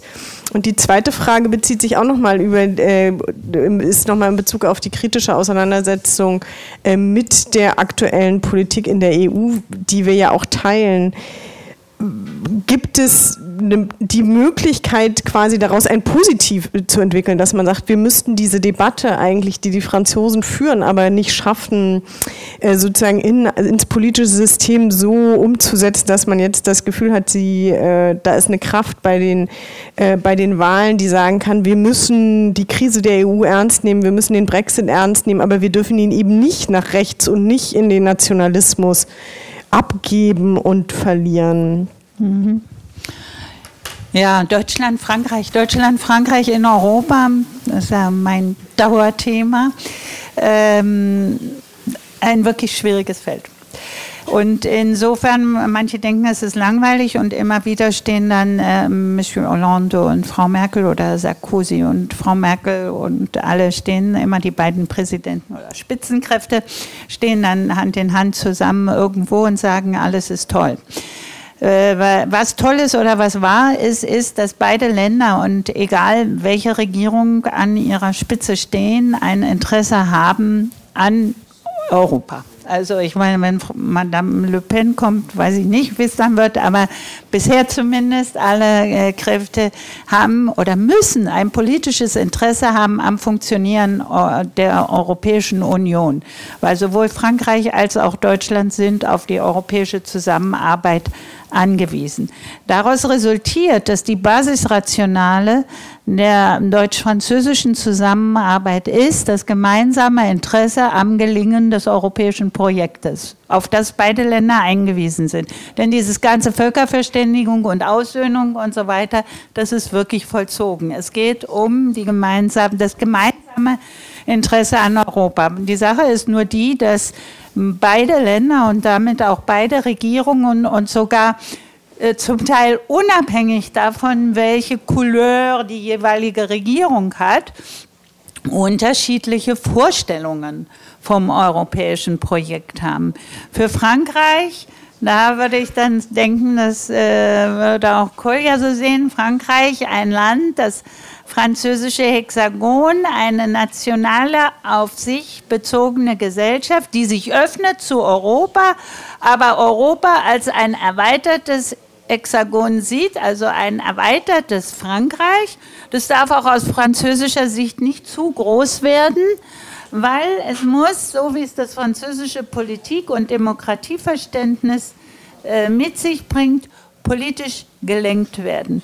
Und die Europäische Union ist aus französischer Sicht, spielt da rein auch die soziale Gestaltung Europas. Und wenn es nach den Franzosen gehen würde, ich erinnere mich an die 90er Jahre, wo wir das Schröder-Blair-Papier diskutiert hatten und auf der anderen Seite Jospin und Chirac zusammen häufig unterschiedliche Positionen hatten, aber trotzdem immer wieder diese Frage eines sozialen Europas oder schon Delors, als er den Maastrichter Vertrag in die Wege leitete mit und den Binnenmarkt, immer die Idee hatte, ähm, es muss eine soziale Komponente haben, dieses Europa. Ganz, also eine andere Vorstellung. Und also aus französischer Sicht, Europa darf nicht zu groß werden, Thema Erweiterung. Europa muss in, in eine äh, soziale und politische Kohäsion haben. Europa ist ein politisches Projekt. Auf, Französ auf deutscher Seite sieht es anders aus. Europa ist das Sprungbrett in die Welt. Europa ist in erster Linie eine Wirtschaftsgemeinschaft, die gut funktionieren muss. Und dann kommt erst im zweiten und dritten Schritt die politische Gemeinschaft. Und da sind ganz unterschiedliche Vorstellungen, die natürlich einerseits auf unterschiedlichen politischen Traditionen beruhen, andererseits aber auch natürlich Exportwirtschaft. Deutschland hat ganz andere Interessen als eine weniger konkurrenzfähige, im globalen Kontext konkurrenzfähige äh, Wirtschaft auf äh, Franz oder anders strukturierte Wirtschaft auf französischer Seite. Insofern tun die sich schwer. Und sie tun sich noch schwerer, seitdem eben die Verhältnisse in Europa sich geändert haben mit dem Ende der Nachkriegsordnung wo auch die äh, französische Seite immer, also Deutschland ist ja auch im französischen Wahlkampf immer so ein Bezugspunkt, negativer und positiver, mal als Vorbild, mal als Schreckensbeispiel. Ähm, und aber dann doch eben immer wieder die Angst besteht, dass die Deutschen dominieren könnten dieses europäische Projekt. Und das gibt viele, viele, viele Schwierigkeiten im deutsch-französischen Verständnis. Aber dagegen steht der gemeinsame politische Wille und dagegen steht auch, dass durch nicht zuletzt den Élysée-Vertrag und die ständigen Konsultationen, dass die Regierungsspitzen immer dazu verdonnert sind, um es mal salopp zu sagen, miteinander zu sprechen, sich zum mehr recht als schlecht zu konsultieren, was aber noch lange nicht heißt, dass sie die gleichen Vorstellungen von Europa haben. Das heißt, es bleibt schwierig, egal wer da die Wahlen gewinnt. Ich will nicht zu lang werden, weil ich sehe schon, Kolja hat äh, auch was dazu zu sagen. Äh, zweite Frage, positiv aufnehmen die äh, Ideen, die aus Frankreich kommen. Natürlich. Äh, wenn man dann Ausgleich suchen will und die Ideen, die aus Frankreich kommen, sind ja nicht nur französische Ideen. Wir haben ja in Europa eine Nord-Süd-Spaltung. Und eine Nord-Süd-Spaltung, die sich gerade festmacht an dem, was wir als äh, wirtschaftlich-soziale Projekte sehen, dass die ganze Südflanke also Griechenland, Italien, Spanien, Portugal fühlt sich eher von Frankreich und auch eher von der Idee äh, neigt dann doch zu eher zu einer Idee, dass man ähm, ich will jetzt nicht von Keynesianismus und zurück zum Keynesianismus, aber doch eine stärkere staatliche Verantwortung für ökonomische und soziale Prozesse und damit mehr staatliche Intervention, Intervention oder auch Konjunkturprogramme auf europäischer Ebene. Und solche Vorschläge könnte man natürlich durchaus in Deutschland aufgreifen. Das wäre äh, durchaus eine Option. Das wird ja auch äh, diskutiert, während Deutschland eher die Nordschiene äh, vertritt, wo eben er dieses monetaristische Modell stärker vertreten ist. Und es gibt ja jetzt schon auch Stimmen, also auch Herr Macron hat ja schon äh, deutlich gesagt, dass er äh, für ein Konjunkturprogramm ist und dass er auch sich wünschen würde, dass auch die Deutschen äh, mehr ähm, in Richtung Konjunkturprogramm gehen und dass man auch den Exportüberschuss der Deutschen jetzt mal ein bisschen bremsen muss, weil das die, für die anderen Länder problematisch ist. Also der Streit geht weiter. Eine kurze Frage. Geht vielleicht auch ein Riss durch Frankreich, dass Frankreich sowohl zum Norden als auch zum Süden Europas ja, gehört? Das, ähm, das ist richtig, das ist Frankreich ist schon immer ein gespaltenes Land mit diesem äh, Riss durch die, äh, diese zwei Elemente und es geht auch damit ein Riss durch, durch Frankreich. Den würde ich allerdings nicht nur Nord-Süd festmachen, sondern der geht quer durch die ganze Gesellschaft. Äh, einerseits gilt Frau Merkel und die deutsche Politik als Modell, andererseits als Horrorgespenst. Also es hat die beiden, es hat äh, diese beiden Seiten. Und ich meine, in der Vergangenheit, als Europa noch kleiner war, haben diese deutsch-französischen Kompromisse, die dann, also Kompromisse zwischen Nord und Süd waren, wenn die sich dann einigen konnten, dann waren das häufig Kompromisse, die auch tragfähig für ganz Europa waren. Das war dann die berühmte Motorenrolle. Aber das klappt nicht mehr so gut, weil sie erstens sich immer schwerer tun, überhaupt Kompromisse zu finden äh, und häufig Formelkompromisse schließen, die eigentlich, da stehen sie dann vor dem Élysée-Palast oder hier äh, bei uns vom Kanzleramt und sagen, toll, wir haben einen Kompromiss gefunden, aber dieser Kompromiss funktioniert eigentlich nicht wirklich. Ähm, oder wir, häufig ist es auch so, dass diese Kompromisse in dem größer gewordenen Europa sich nicht so leicht transportieren lassen und nicht alle Länder dem immer so gerne folgen. Im kleineren Europa war das noch leichter. Also diese, ähm, ich denke, die Rolle der Deutschen und Französen in der europäischen Politik bleibt weiterhin wichtig, muss aber neu definiert werden. Kolja? Es gäbe jetzt sehr viel zu kommentieren, aber ich äh, will eigentlich nur einen Punkt, äh, an einem Punkt nochmal ganz klar Widerspruch zu dem, was hier gesagt wurde, anmelden, und zwar zu dieser These, es gebe kein Rechts und kein Links mehr. Äh, wenn es kein Rechts und kein Links mehr gibt, heißt das, dass alle recht sind. Und das heißt, dass es keine Linke mehr gibt. Ich will das mal deutlich machen für ein Beispiel, was mich in meiner Arbeit sehr viel beschäftigt hat. Und zwar ist das die Debatte um Staat und Religion in Frankreich, die und da zeigt sich tatsächlich schon der allgemeine Rechtstrend, den es gibt, die mittlerweile eine Debatte über Islam in Frankreich ist. Das heißt, es wird von keiner politischen Kraft mehr, von keiner größeren politischen Kraft mehr äh, das Grundanliegen des Laizismus in Frankreich thematisiert, sondern es gibt eine absolute Fokussierung auf ein paar Schülerinnen, die ein Kopftuch tragen, ein paar Krankenschwestern, äh, die versuchen, äh, wenn sie äh, vom Mutterschaftsurlaub wiederkommen äh, und das Kopftuch tragen, versuchen, ihre Arbeitsstelle wieder aufzusuchen. Das ganze politische Spektrum fokussiert sich auf derartige äh, äh, Vorfälle, wenn über Staat und Religion in Frankreich gesprochen wird. Aber niemand verteidigt überhaupt noch das grundsätzliche Anliegen des Laizismus, was meines Erachtens eine genuin linke, fortschrittliche Programmatik wäre. Und das hat auch die sozialistische Regierung nicht getan. Beispielsweise in der Debatte um die Ehe für alle, die sogenannte Homo-Ehe oder wie auch immer man sie bezeichnen will. Also die Überlegung, der Staat schafft ein weltliches Ehestatut jenseits aller religiösen Abwägungen äh, gibt der Staat zwei Menschen, die füreinander Verantwortung nehmen, die Möglichkeit, ein, einen, Ehe, einen Ehevertrag einzugehen.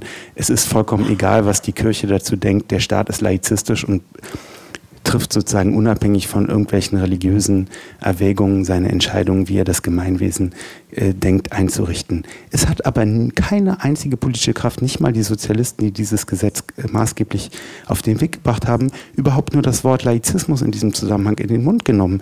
Stattdessen reden sich alle immer den Mund fusselig über, man solle, den, man solle das Kopftuch an den Universitäten verbieten. Das war Manuel Behalts ähm, ganz äh, massiv ein Anliegen, als er noch äh, äh, Premierminister war und so weiter. Das heißt, diese, dieses Verschwinden klassischer politischer Zuordnung, was jetzt hier äh, gelabelt wurde als es gibt kein Rechts und kein Links mehr, heißt letztendlich an diesem Beispiel Laizismus kann man es ganz deutlich sehen. Es gibt nur noch rechte, diskriminierende Politik gegen Muslime. Und die Aufgabe der Linken wäre tatsächlich in solchen Konstellationen wieder progressive und linke Inhalte aufzubauen, Konstellationen aufzubauen, Bündnisse aufzubauen, äh, um diese Politik zurückzudrängen.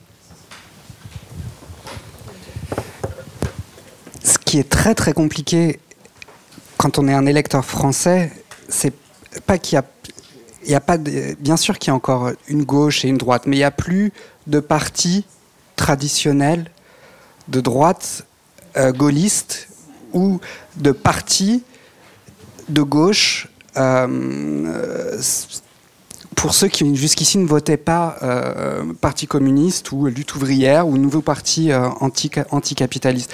Et ce que tu disais sur le, sur le voile, quand on prend quelqu'un comme Manuel Valls, qui euh, depuis toujours, ou du moins jusqu'à encore quelques semaines, euh, faisait partie, oui, enfin, il fait partie du Parti socialiste encore, il a eu des mots extrêmement durs en tant que ministre de l'Intérieur et en tant que Premier ministre sur, sur le port du voile.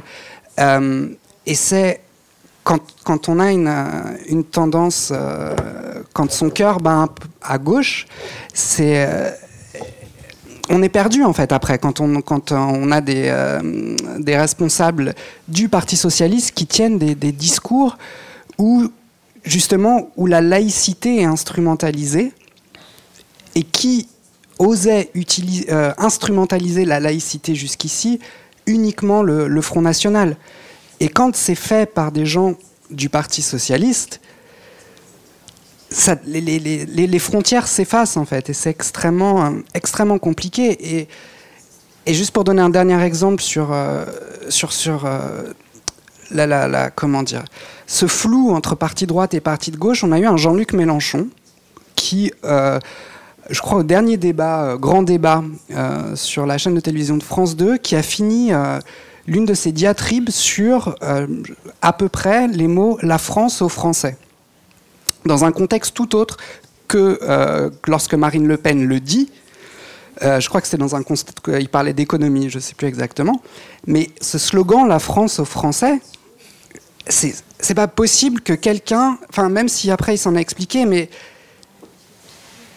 c'est pas possible en fait de- de- d'entendre Mélenchon dire un, un- slogan du Front National euh, qui est repris depuis, depuis 30 ans.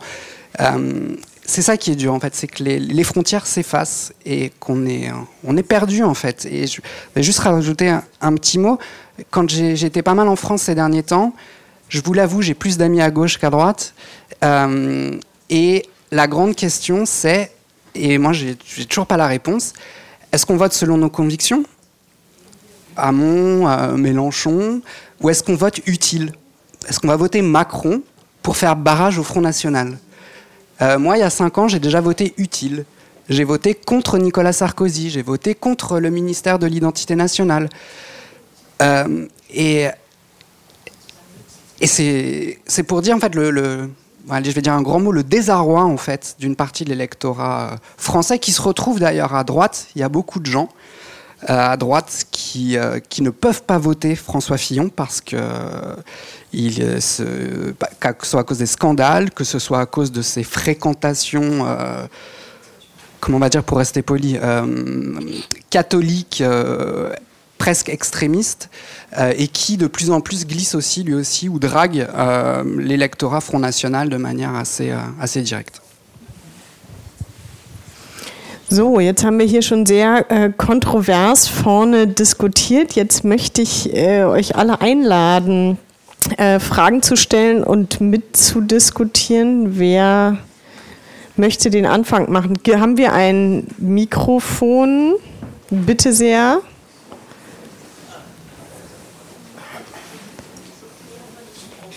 Ah, dann nehmen wir eins da von unseren. Genau, erst, ich, ich muss das leider immer an dann der Herr mit dem karierten Hemd und Ja. so weiter, weil ich ja die Namen nicht kenne. Ähm, mein Name ist Artyom. Ähm, ich habe heute viel gehört über Europathema. Äh, mich interessiert aber, äh, wie groß ist Einfluss äh, das Thema Amerika und Anti-Amerikanismus, wenn sowas in Frankreich gibt, und Sehnsucht nach einem starken Mann, in Frankreich starke Frau dann, die dann alle Probleme löst, im Gegensatz zu unwilligen Mainstream-Politikern. So, inwieweit beeinflussen diese beiden Aspekte den Wahlkampf und der Erfolg von äh, äh, Le Pen? Danke. Wir sammeln ein paar Fragen. Hier ist eine Frage gewesen. Wer hat noch Fragen, Diskussionsbeiträge? Okay, dann nehmen wir die Dame hinten dann gleich noch dazu. Trevor Evans. Äh, können Sie erklären, wieso viele Arbeiter und Arbeiterinnen, die früher KP gewählt hat, angeblich jetzt die Nationalfront unterstützen? War die KP immer rassistisch oder hat sich was geändert? Ähm, hier hinten war noch eine Frage links, genau die Dame mit dem Braun. Nochmal die Hand hoch, genau, richtig, da, genau. Und nach den drei äh, machen wir dann eine kurze Antwort. Also, darf ich meine Frage auf Französisch stellen oder auf Deutsch?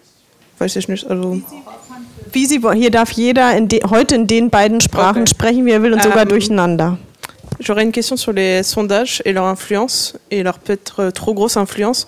Euh, on a vu avec les élections, euh, avec les primaires socialistes, que euh, Hamon au départ était au fond et puis avec les sondages il a redressé et puis tout le monde a dit que sa campagne était extraordinaire.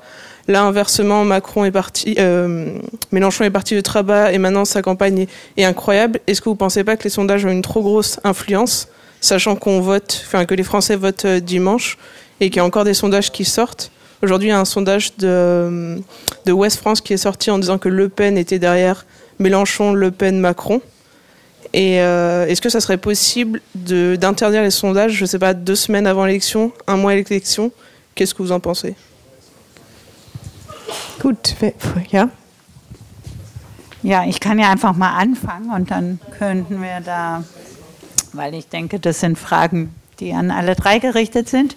Also ähm, die Rolle Amerikas in diesem Wahlkampf, also soweit ich das verfolgt habe, äh, ist die, spielt das keine große Rolle, ist das kein großes Thema, um nicht zu sagen gar kein Thema. Es gab mal einen relativ verbreiteten Anti-Amerikanismus in Frankreich, aber es, gibt auch immer eine große Bewunderung für Amerika, insbesondere in den französischen Eliten ist auch, äh, wird auch Amerika sehr stark bewundert. Aber ich glaube, es ist kein Wahlkampfthema. Sehnsucht nach einer starken Frau oder einem starken Mann. Ähm, auch das, glaube ich, spielt nicht so eine Rolle, sondern das spielt eine größere Rolle, die Sehnsucht nach einer anderen Form der Politik und einer Kritik an diesem äh, politischen System und einer Kritik, was wir ganz am Anfang der Debatte heute auch diskutiert hatten, an den politischen Eliten generell und die Sehnsucht eigentlich nach einer Person, die äh, wirklich ähm, eben nicht von äh, X-Skandalen belastet ist. Das ist, glaube ich, spielt die größere Rolle. Ähm, KP-Wähler und Front National, das ist eine lange Geschichte. Aber wir haben in Frankreich das Problem einer wirklich, was er am Anfang und auch in seinem Artikel der Kollege sehr schön beschrieben hat, eine Krise ähm, der kommunistischen Partei, die wirklich sehr umfassend gewesen ist und bereits zu Beginn der 80er Jahre, so ungefähr, oder schon in den 70er Jahren ging es eigentlich los, ähm, eigentlich eine kommunistische Partei, die nicht sehr wandlungsfähig war, die auch sehr lange äh, Moskau ähm, hörig, wenn man es so will, äh, war. Und von daher, also das war die ganze Phase des Eurokommunismus. Da haben sich viele äh, kommunistische Parteien in Europa geändert, aber nicht die Franzosen. Ähm, und äh, wir haben dann auch einen tiefgreifenden Wandel von sozialen Milieus. Und da haben sich insbesondere auch im Süden Frankreichs viele soziale Milieus, insbesondere äh, der kommunistischen Partei, auch aufgelöst. Und die Leute waren mehr oder weniger verloren und haben sich dann dem Front National angeschlossen, aber nicht unbedingt, weil sie so rassistisch sind, obwohl dieses Thema, also die Verunsicherung und auch die identitäre Verunsicherung, die hat dabei eine große Rolle gespielt und die haben ein Stück weit neue Heimat äh, im Front National gefunden. Aber wir können das auch in Deutschland verfolgen. Auch die AfD holt ihre Anhänger aus allen politischen Lagern. Ich denke, das ist eher äh, die Frage der Moder Modernisierungsgewinner, Modernisierungsverlierer gepaart mit einem äh, recht tiefgreifenden Identitätsproblem. Und die letzte Frage, der Einfluss der Sondage. Ich glaube, die Franzosen sind die am besten befragtesten und am häufigsten befragtesten Bevölkerung in Europa. Die Sondage spielen eine sehr große Rolle in Frankreich. Und das wurde schon bei den letzten Wahlkämpfen diskutiert, ob über diese Sondage vielleicht auch Politik gemacht wird. Also die Gefahr ist durchaus gegeben.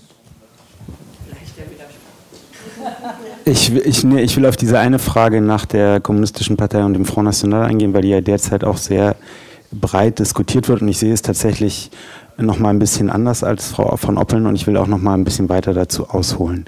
Didier Eribon hat in seinem Buch Die Rückkehr nach Reims ähm, maßgeblich angeführt äh, für dieses ja, diese wechselnde politische Orientierung der französischen Arbeiterschaft tatsächlich einen Wandel in den sozialen Repräsentationen des weißen Proletariats. Das heißt, die Vorstellungswelten und Ansichten, kollektiven Ansichten, sozial produzierten kollektiven Ansichten von sozialen Bewegungen und Parteien getragenen Vorstellungen, wo geht es hin in dieser Gesellschaft, die lange Zeit im französischen Proletariat vorherrschend waren, äh, sind tatsächlich, haben sich tatsächlich gewandelt. Und das hat ganz massiv damit zu tun, dass es ab den 50er Jahren eine sehr massive Arbeitsmigration aus Nordafrika gegeben hat, die tatsächlich von, den Kommunist, von der kommunistischen Partei im, im Nachkriegsfrankreich äh, so in, in so einer Modernisierung und sozusagen der eigenen Klientel der weißen Arbeiter, französischen Arbeiterklasse äh, zunehmenden sozialen Wohlstand zu sichern über sozialen Wohnungsbau und so weiter, die in diese Konstellation sozusagen hereingekommen ist äh, und von diesen kommunistischen Lokalpolitikern, die in der damaligen Zeit sehr, sehr einflussreich waren. Die Kommunistische Partei hat unmittelbar nach dem Zweiten Weltkrieg sie die stärkste Partei in, in Frankreich von diesen Kommunalpolitikern ist diese Arbeitsmigration vor allem durch das Prisma sozialer Konkurrenz thematisiert worden. Also Menschen, die sich angesiedelt haben, zunächst tatsächlich, man kann heute solche Fotoausstellungen sich angucken, oftmals. Es ist ganz beeindruckend, das empfehle ich auch allen, das mal zu machen. Die Ansiedlung der nordafrikanischen Arbeitsmigranten in den 50er, 60er Jahren in den französischen Vororten, das sind tatsächlich äh, äh, Elendsviertel, Wellblechhäuser und diese äh, kommunistischen Lokalpolitiker haben äh, sozusagen versucht, diese Klientel äh, rauszuhalten. Sie haben unterbunden, dass dort Stromanschlüsse gelegt werden. Sie haben unterbunden, dass Müllabfuhr äh, äh dorthin kommt und, und den Menschen sozusagen ein gewisses lebenswürdiges äh, Leben äh, gewährleistet wird. Es gibt jemand, äh, einen Soziologen, den ich sehr, sehr schätze, der das in einem Buch sehr grundsätzlich aufgearbeitet hat. Das ist Olivier Masclé, La gauche illicité, enquête sur un rendez-vous manqué. Das empfehle ich allen äh, zu diesem Kapitel zu lesen. Und was sozusagen dann passiert ist, und das hat auch äh, zusammengewirkt, nicht nur die lokale Ebene, sondern auch die nationale Ebene, dass durch Wohnungsbaupolitiken dieses klassische französische, weiße französische Industrieproletariat, was von der Kommunistischen Partei vertreten wurde, organisiert wurde, aus diesen Vierteln zunehmend weggezogen ist. Es hat in dieser Zeit, also in den 60ern und dann vor allem in den 70er Jahren unter Giscard d'Estaing, so neoliberale Wohnpolitiken gegeben, die versucht haben, den Leuten mehr Kredite zu geben, damit sie Eigenheim erwerben können, äh, und so weiter. Und so hat so eine Bewegung stattgefunden, dass das weiße Proletariat sozusagen aus diesen Sozialwohnungsbauten weggezogen ist und diese extrem marginalisierten Arbeitsmigranten zunehmend in diese Hochhäuser reingezogen sind. So.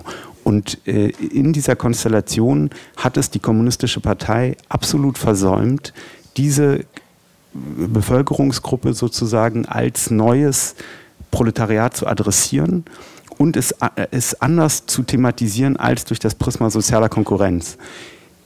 In diesen Orten, wo vorher diese starke politische Strukturierung durch die kommunistische Partei bestanden hat, ist, diese, ist durch dieses Versäumnis sozusagen, diese politisch-strategische Fehleinschätzung letztendlich ganz viel Struktur, die vorher politische Einbindung, politische Organisierung gewährleistet hat, zusammengebrochen.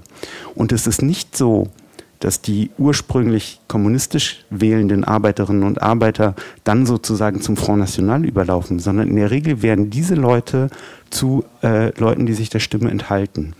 An den Rändern in, diesen, in diesem Konglomerat, in dieser politisch organisierten Szene der roten Vororte, wie sie in Frankreich genannt werden, an den Rändern äh, wo diese politische Strukturierung wegbricht, werden dann Menschen sozusagen, die vorher sich beispielsweise der Stimme enthalten haben, äh, zunehmend zu Wählern des Front National. Aber es hat, wenn man, das haben verschiedene wahlsoziologische Untersuchungen gezeigt, relativ wenig unmittelbare Wählerwanderung gegeben. Und ich glaube, wenn man diese Geschichte ernst nimmt und versucht auch von ihr zu lernen, und ich will das auch gerade nochmal hier vor dem Hintergrund, dass wir in der Rosa-Luxemburg-Stiftung sitzen, sagen, äh, diese Fehleinschätzung, die damals gemacht wurde, ist durchaus eine, die heute in der deutschen Linken auch gemacht wird. Und zwar ist sie der Kurs, den Oskar Lafontaine und Sarah Wagenknecht vertreten. Sie versuchen Arbeitsmigration oder überhaupt Migration durch das, vor allem durch das Prisma sozialer Konkurrenz zu thematisieren und nicht neue Allianzen und neue Bündnisse und neue Solidaritäten aufzubauen. Und die politische Konsequenz daraus die sieht man in Frankreich jetzt sehr deutlich. Und äh, ich denke, dass alle sozusagen, die sich im Umfeld der Linkspartei bewegen, auch vor dem Hintergrund dieser französischen Erfahrung des Zusammenbruchs der kommunistischen Linken, der roten Vororte in Frankreich und des zunehmenden Rassismus und des, der, der, des Aufstiegs des Front Nationals die Konsequenzen ziehen sollten und ein klares Stoppschild an Sarah Wagenknecht und Oskar Lafontaine setzen sollten.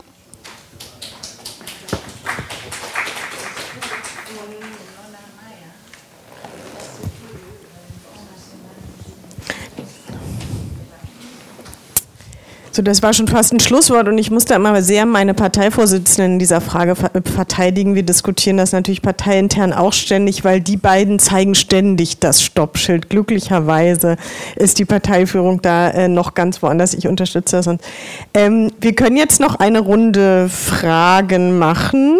Äh, mel so melden sich alle, die noch wollen. Ja, das schaffen wir. Äh, fangen wir hier vorne an bei der Dame im grünen Schal. Und ihr anderen müsst dann immer, wenn die Frage vorbei ist, die Hand nochmal hochhalten. Dann geht's weiter. Ja, ich werde in Französisch sprechen. Äh, ich reagiere, ich, ich marocaine. Euh, eins, ich denke, euh, je vais le dire en français, je, je, je pense que euh, ce qui vient d'être dit est un peu trop euh, carré. Euh, si on prend les luttes sociales euh, en France actuellement, elles sont mixtes aussi. Si on va dans les manifestations, il y a également, beaucoup de mélange. Le, les dernières grèves à PSA, euh, c'était euh, blanc, euh, arabe, noir confondus. la problématique, c'est que beaucoup, beaucoup plus si on se concentre sur des problématiques sociétales et qu'en fait les questions sociales, elles, elles sont pas du tout traitées. Et ce qui fait que les classes populaires, elles ont toujours l'impression d'être, entre guillemets, trahies. Euh, ensuite, euh, la politique du Front National, elle est différente, elle est très opportuniste. Dans le Nord, elle va reprendre les, les, les, euh, les thématiques sociales. Euh, de toute façon, le NPD il fait pareil. Hein, si on va voir euh, Mecklenburg, donc les problématiques sociales, euh, la disparition des services publics, les, problèmes d'emploi, de, etc. Ça va faire ça dans le Nord. Dans le Sud, elle va avoir un discours beaucoup plus raciste pour plaire aux nostalgiques de l'Algérie française. C'est-à-dire que à chaque fois, il y a une analyse un petit peu euh, au niveau local de euh, et un travail qui est fait pas avec, des experts et des think tanks, mais avec des gens qui vont faire du porte-à-porte pour savoir euh, qu'est-ce que veulent les gens. C'est peut-être ça aussi qui fait la force du Front National, c'est qu'ils ont un, un, un réseau militant qui va sur le terrain. Euh, et que les autres partis, en partie le, Parti socialiste, je crois, a vraiment, euh, ces derniers temps, énormément, enfin ces dernières 20 années, euh, complètement perdu le lien avec le terrain. Voilà. Bon, on pourrait en dire encore plus, mais la question sociale, y on peut pas, euh, euh, dire oui, ok, il y a des problèmes sociétaux, mais euh, une grande partie de ce qui fait la colère, je veux dire, des, Français actuellement, c'est que justement tout ce qui était comme programme de gauche a été pas du tout appliqué et qu'au lieu de ça, nous on nous néolibéralise. Euh, c'est-à-dire que les Français sont attachés euh, au service public, ils sont attachés euh, à une, une, forme de répartition solidaire. la sécurité sociale, elle n'est pas encore privatisée. il y a 700 milliards qui sont hors marché actuellement. et qui, dans la logique européenne actuellement, devraient passer aux banques et, et, aux assurances. Ça, ce sont des questions qui font aussi la politique, non? So, wer? Ja, äh, der Herr dahinter mit der Mütze. Danke. Ähm, ja, danke. Ich ähm, am Ende hat das nochmal so einen glücklichen Turn genommen, finde ich. Aber interessant zu bemerken finde ich auch, dass es äh, in dieser Diskussionsrunde sehr lange gedauert hat, bis äh, Rassismus und Islamophobie angesprochen wurden. Äh, die, der Titel der Veranstaltung ist Krise der Republik, Krise der Demokratie. Diese Präsidentschaftswahlen, das ist so ein Akt und das Stück ist über 50 Jahre alt. Als Algerien 1962 unabhängig wurde, in Anführungszeichen, und Algerien war die Republik, die Indigenen sind nie äh, Französinnen und Franzosen geworden, man hat sie nie gelassen. Das ist die Krise der Republik und das zeigt sich auch daran, dass ein Großteil der Menschen, die in den Vororten der großen Metropolen wohnen, die fühlen sich von keinem der Kandidatinnen vertreten. Die gehen nicht wählen, nicht weil sie nicht politisch denken, ganz im Gegenteil, das ist ihre Art des Protestes. Ähm, meiner Einschätzung nach ist das die Krise der Republik. Und die äh, Jugendlichen, mit denen ich gesprochen habe über die Wahl, die haben gesagt, wir wählen Macron, der ist jung, und der redet endlich mal über so Sachen wie Geld. Der redet konkret und der steht im Gegensatz zu den alten weißen männlichen Parlamentariern, die sinnbildlich für die, die Elite dieses politischen zentralistischen Systems sind. Danke. Ähm, wer jetzt äh, als genau da hinten sind noch zwei. Ich würde sagen, das nehmen wir jetzt genau beide hintereinander. Genau, super. Bon, je vais parler en français un petit peu. Euh, une, une, remarque en fait et en même temps une interrogation, un peu pour euh, éclairer le, ce qui pour moi reste et restera jusqu'à jusqu'à dimanche soir le mystère Macron. Euh, pour moi en fait, euh, vous avez dit il n'y a plus de gauche, il n'y a plus de droite, on ne sait plus trop où on en est, euh, comme si c'était un mouvement de fond. Mais pour moi, ce qui est assez caractéristique dans cette campagne, c'est vraiment le côté conjoncturel de la chose, c'est-à-dire que on a Macron qui était au gouvernement il y a encore un an, qui montait son, qui lançait son mouvement Euh, personnellement, j'aurais jamais mis un copec sur lui il y a un an. Euh, tout le monde euh, disait Juppé sera élu, Juppé sera président, Juppé a été, a été renvoyé à Bordeaux et, et c'est Fillon qui a repris la, relève par anti-sarkozisme aussi quelque part. Tout le monde a dit voilà, ce sera le nouveau président de la France. Et là tombe encore un nouveau, enfin tombe le scandale qui va qui va vraiment mettre en grande difficulté euh, Fillon avec euh, tout, enfin ce qui a vraiment pourri la, campagne en France. Et, euh, pour moi, c'est plus par ce, ce- cet ensemble de petites conjonctures que Macron a permis de se maintenir aux alentours de, de 20% contre, au même niveau que, Marine Le Pen. Plus que ce qu'il propose, puisque honnêtement, les gens qui vont au meeting de Macron euh, comprennent pas forcément ce qu'il dit. Il propose pas euh, des choses nouvelles. Il était au gouvernement pendant deux ans. Il a été, euh, il est un peu euh, ce compromis mou libéral que beaucoup de Français avaient refusé en, refusant la, Constitution européenne en 2005.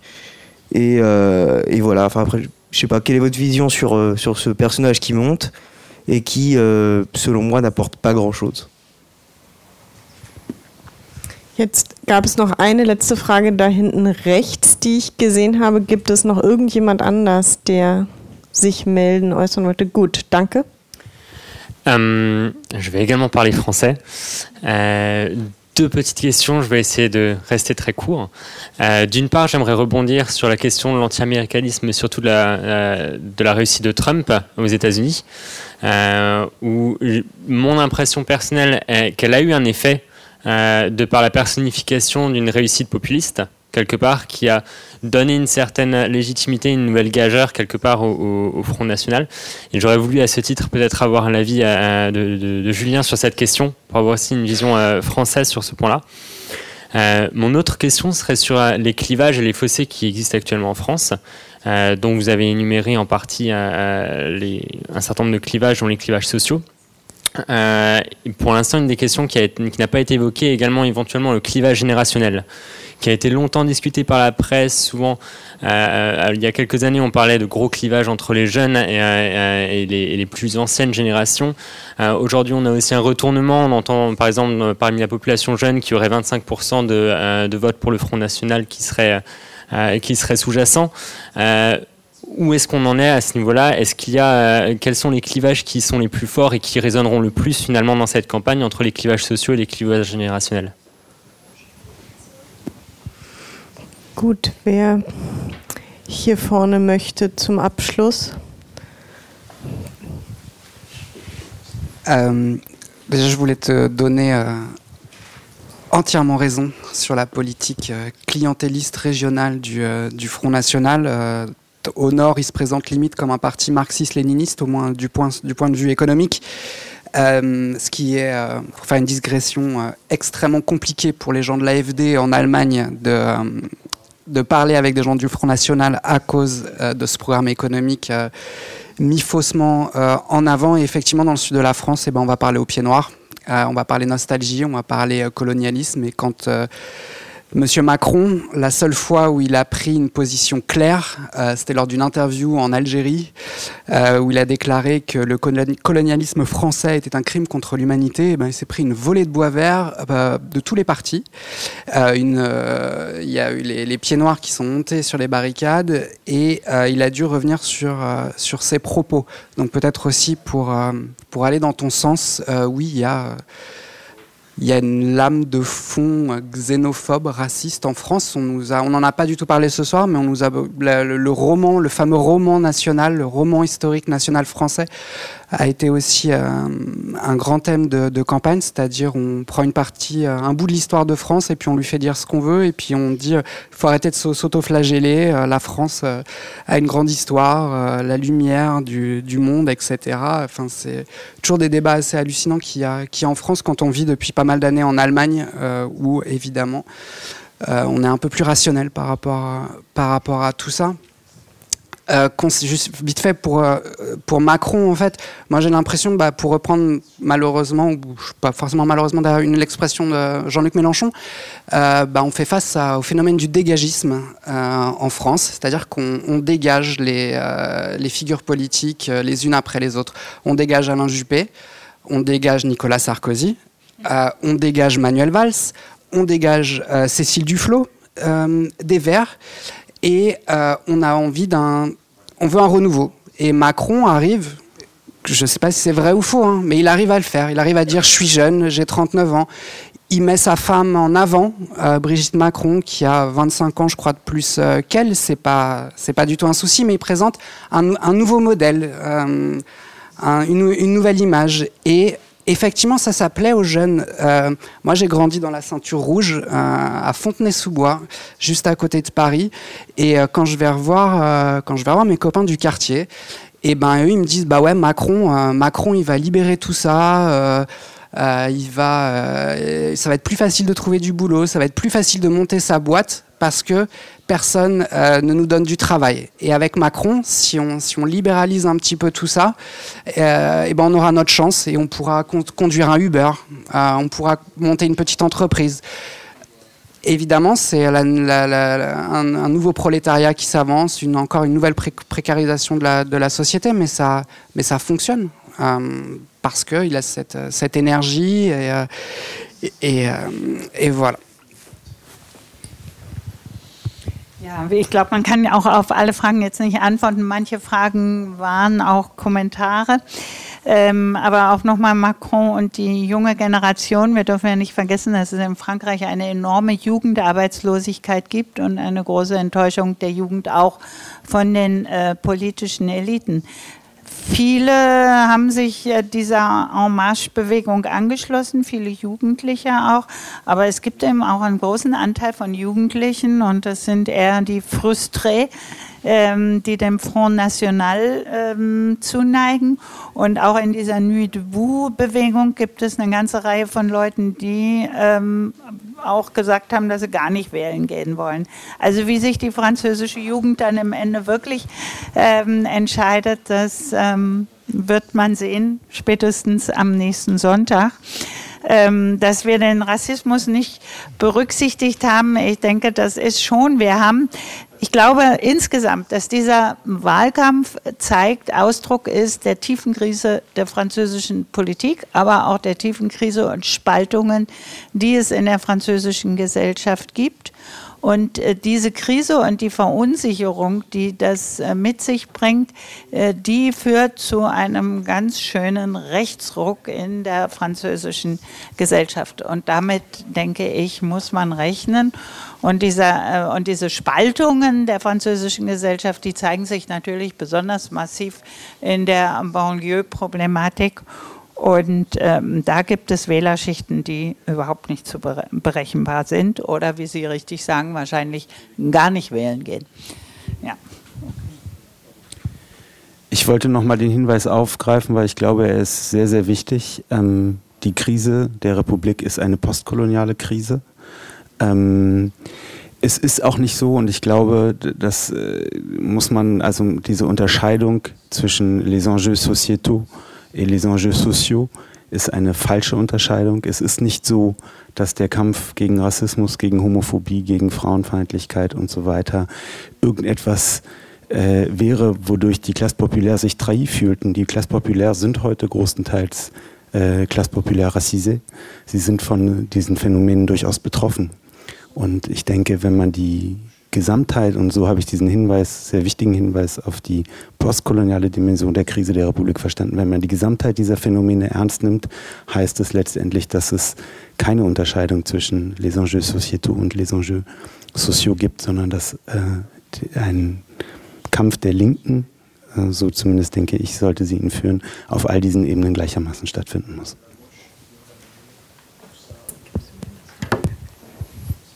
Gut, dann ähm, habe ich zu danken. Äh, erstmal euch dreien, dass ihr hier vorne mit äh, uns diskutiert habt. Mir hat es unheimlich Spaß gemacht. Es ist schwer für mich gewesen, weil ich ja selber sehr viel zu Frankreich arbeite. Das ist mal schwierig, die Moderatorin zu sein und sich nicht äußern zu dürfen.